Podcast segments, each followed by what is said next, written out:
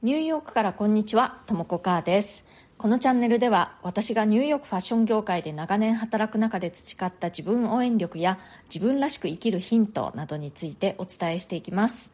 ニューヨークの自由でポジティブな空気感とともにちょっと元気が出る放送をお届けします。それからプレミアム放送も配信中です。週に2回程度、通常放送よりももっと近い距離感でより具体的なニューヨーク生活の話や仕事の裏話、プライベートな事柄などについてお話ししています。ニューヨークでの暮らしをより身近によりリアルに感じていただけるかなと思います。 Voicy のウェブサイトでのお申し込みがおすすめです。それでは今日もよろしくお願いします。はい、えー日本はゴールデンウィークとうとう終わっちゃいましたね。今日からお仕事に復帰された方も多いんじゃないかなと思います。こういうね、休み明けの時に、私が一番大事だと思っていることについて今日はお話ししたいと思います。こういう休み明けの時、今回みたいな連休明けの時もそうだし、あとはまあ普通の月曜日の時も言えることだと思うんですけれども、一番大切なことは雰囲気作りだと思うんですね。とにかく、まあ、何はなくとも意識して明るくポジティブなムードを作り出していくっていうことがすごく大事だと思います。こういう休み明けの時ってね、やっぱり誰しもほっとくとね、ちょっとネガティブな方にこう、ムードが偏りがちなんですよね。ああ、休み終わっちゃったなとか、休んでた分、こうメールとかね、仕事がいっぱい溜まってしまったっていうその焦りの気持ちだとか、あとはね、やっぱりみんな休み明けっていうのは、ちょっとペースが乱れるんですよね。やっぱりね、人間機械じゃないので、休み明け、特にこういう長期の休み明けに、いきなりね、こうベストパフォーマンスを発揮したりするのって、なかなか難しいことなんですよね。そんな感じで、周りも若干もたついているという。それで、まあちょっとイライラしたりとかね。まあそんな感じで、休み明けの職場だとか学校だとか、まあそういう集団というものは、みんながね、ちょっと不機嫌になるような要素がたくさんあるんですね。でね、そういう集団のムードっていうのは本当によく伝染します。だから、そのネガティブな方に自分もつられてっちゃって、ちょっとネガティブな雰囲気を出すとね、余計それがこう負の連鎖を生むんですね。だから、休み明けというのは、何はなくとも、とにかく、このムード作りということにフォーカスするのが、結果的にはね、仕事の効率的にも良い結果を生むと思います。休み明けで気持ちが塞ぐ、仕事がいっぱい溜まっていて焦る、同僚だとか取引先がもたついていてイラッとさせられる、しばらく使ってなかったら機械が故障してた、休み明けに待ってましたとばかりに苦情を言ってくる人がいる、こんな時なのになぜか休んでいる人がいる、などなどですね、気分を下げる要素がね、そこかしこにあるかなと思うんですけれども、そのネガティブムードに流されず、むしろそのムードを跳ねのけて、ポジティブな明るい雰囲気を出すことに集中してください。とにかくね、もう表面上でも何でもいいのでね、まずは元気に明るく挨拶、笑顔、もうなんかね、バカみたいだなって思っても、それでいいんです。でね、そういうね、あの、誰か一人の明るさが呼び水となってね、集団全体の雰囲気がやっぱり良くなるんですよね。これ私本当に何度も経験してます。本当にね、あの集団の中でムードってすごくあの簡単に伝染していくんですよね。私会社勤めをしていた時に、毎週月曜日の朝一に大きめの会議があったんですね、定例の。あ、これあのニューヨークでの話です。で、その定例会議というのは、カレンダー会議っていうのかな、あの、すべてのプロジェクトのデッドラインを確認して進捗状況を確認し合うみたいな会議だったんですけれども、大体ね、あの、デッドラインっていうのは無理難題なデッドラインのことが多くて、みんなピリピリしているんですよね。で、大体遅れちゃってるんですよね。で、しかもね、それが月曜の本当朝一なので、みんなの頭もよく働いてないって感じなんですよ。でまあね一言で言うと非常にトゲトゲしいムードになりがちな要素の多い会議だったんですねだけどその会議のね口火を切る役割の人が明るくポジティブなトーンでその会議を始めてくれると参加者がねみんなこうちょっとこうポジティブな雰囲気になって結果として建設的な会議になるっていうことが本当何度もありました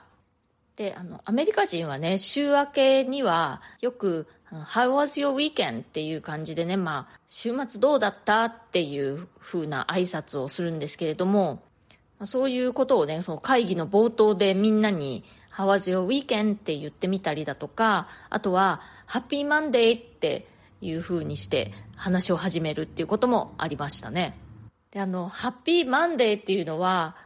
アメリカ人はね、金曜日には、 Happy Friday って挨拶することが結構あるんですね。まあ、金曜でもう、あの、休みが近いから嬉しいっていう感じの意味で、 Happy Friday って言うんですけれども、そこから派生して、ハッピーマンデーって言ったりするんですね。まあ、ハッピーマンデーの方はあんまりみんな誰でも言うってわけではないんですけれども、まあ、みんながね、週明け、そんなにハッピーじゃないってこともう分かってるんですよ。だからそこであえて、ハッピーマンデーって言って、まあそこにはね、若干皮肉も含みつつ、でも、みんなその皮肉を分かりつつ、ちょっとクスッと笑ってしまうみたいなね、心の中で。そんな感じでね、こう、ちょっとね、場が明るくなるというか、そういうね、あの雰囲気作りがとっても上手な同僚がいてね、あのいつも感心していました。そうで、あの、何が言いたかったかと言いますと、とにかくね、その休み明けは、とにかく明るいポジティブなムードを作るっていうことに、まずはフォーカスするのが、結果としては、職場全体がね、元のペースを早く取り戻して軌道に乗っていくことを助けるんじゃないかなと思います。いろいろとね、気分が沈むことだとか、イライラすることだとか、あるとは思いますけれども、まずはポジティブムード作り。表面上でも何でもいいので、笑顔で元気に挨拶、ネガティブ要素がいろいろそこかしこにあっても、まあね、もうしょうがない。もう休み明けだもの。人間だからね、そんなに急に調子取り戻せないですよ。あなたもそうだし、周りもそうだし、またねいつものリズムをつかむまで少し時間かかるかと思うけれどもそこでねこうイライラしたりため息をついたりしているとねまたそこから負の連鎖が始まってしまいますから気をつけてくださいとにかくね休み明けで一番大事なのはポジティブなムードを作るっていうことですねそうするとみんなが調子を取り戻すのも早いと思うし結果として仕事の効率も上がると私は思いますはい、コメントのお返しをしたいと思います。私が心と体の健康のために地味に続けている簡単な習慣をシェアしますの回にコメントいただいております。これは4月26日の放送でした。春巻さん、今日も楽しく拝聴させていただきました。ラジオ体操、散歩、瞑想、エトセトラ。私自身は三日坊主になりがちですが、とも子さんのお話を聞いていたら運動したくなりました。思い立ったが吉日式でマイペースにまた気づいたらトライしてみます早速明日早歩き散歩してみようと思いますということで春巻さんありがとうございます、うん、私もねあのやらなくなる時っていうのもね過去にあったんですけれども最近は割とずっとね続いてますね、まあ、でもねあの本当に思い立ったが吉日で今までね全然やってなかったりあとしばらく休んでいたとしても今からやればいいんですよ。やらないよりかはもうずっとずっとマシですよね。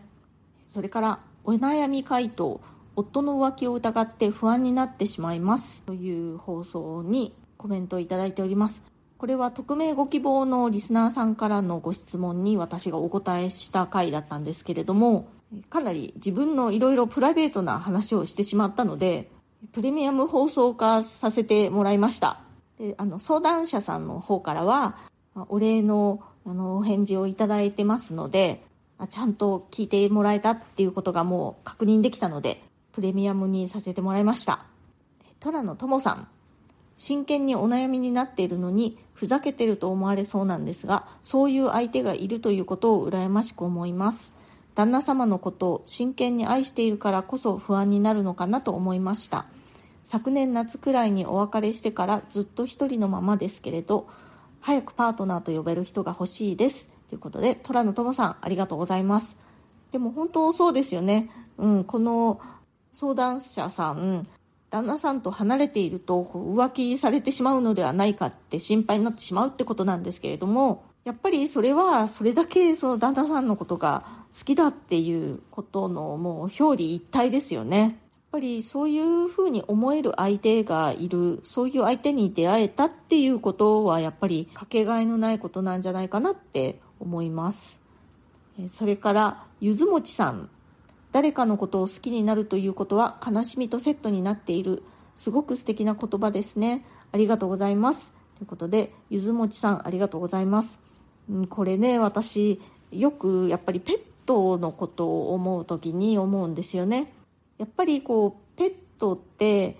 人間よりはね、まあ、大概のペットは先に亡くなってしまうわけでやっぱりこう好きだからこそ別れが辛いっていうのありますよね。その辛さを味わいたくなくてもうペットは飼いたくないっていう方がたくさんいるのも、まあ、確かですし私もねそういうことを考えなかったわけではないんですけれども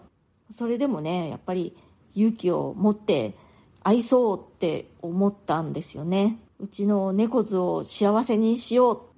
う。でもあのペットじゃなくてもね人間でもやっぱり、うん、人は死んでいく時は一人ですから大好きな人ともいつかはお別れが来ちゃうんですよね。だから誰のことも好きにならなければまあそういう悲しいお別れも経験しないで済むわけなんですけれどもやっぱり誰かのことを本当に好きになって生きていることを楽しもうって、まあ、私は思います。それからのぼけ成田さん。私もとも子さんの意見に共感します。そんな人はこちらからぽいです。ということでのぼけ成田さんありがとうございます。そうあのこちらがね誠意を尽くしてそれでも、まあ、自分のもとを去っていったりとか、まあ、浮気したりとかそういう人はもうしょうがないですよね。自分の力ではねどうにもできませんからもう本当そういう人はもうこちらからっぽいですよね。それから「てんてんヘビークリズムスライム」かっこ JAXA ファンさんあちゃんとお名前が言えたかな？属性にとらわれずいろんな友達がいるのはいいですね。ということでありがとうございます。そうなんですよね。私も私の夫も男女そして LGBTQ なお友達が結構いるということでね、まあ、ある意味似た者同士なんでしょうかね。はい今日は、えー、ゴールデンウィーク明けということで休み明けに私が一番大切だと思うことについてお話ししました。私は休み明けというものはとにかくまずはムード作りが一番大事だって本当に思っています。多少ねもたついたりイライラするようなことがあったとしてもそこに引っ張られずポジティブなムードを作るということにフォーカスした方が長い時間軸で見た場合には結果として効率が良くなるんではないかなと自分の経験上思います。今日の放送が気に入ってくださったらチャンネルのフォローがまだの方はぜひこの機会にフォローしていただけるととっても嬉しいです。それから、えー、ご質問やご感想コメントリクエストなどありましたらぜひお気軽にお聞かせください。ご質問やリクエストに関してはこの放送を通じてお返事していきます匿名ご希望の方は私のプロフィールの一番下のところに質問箱のリンクを貼ってますのでそちらをご利用ください今日も最後まで聞いてくださってありがとうございました。良い一週間になりますように。それではまた次回、ともこかーでした。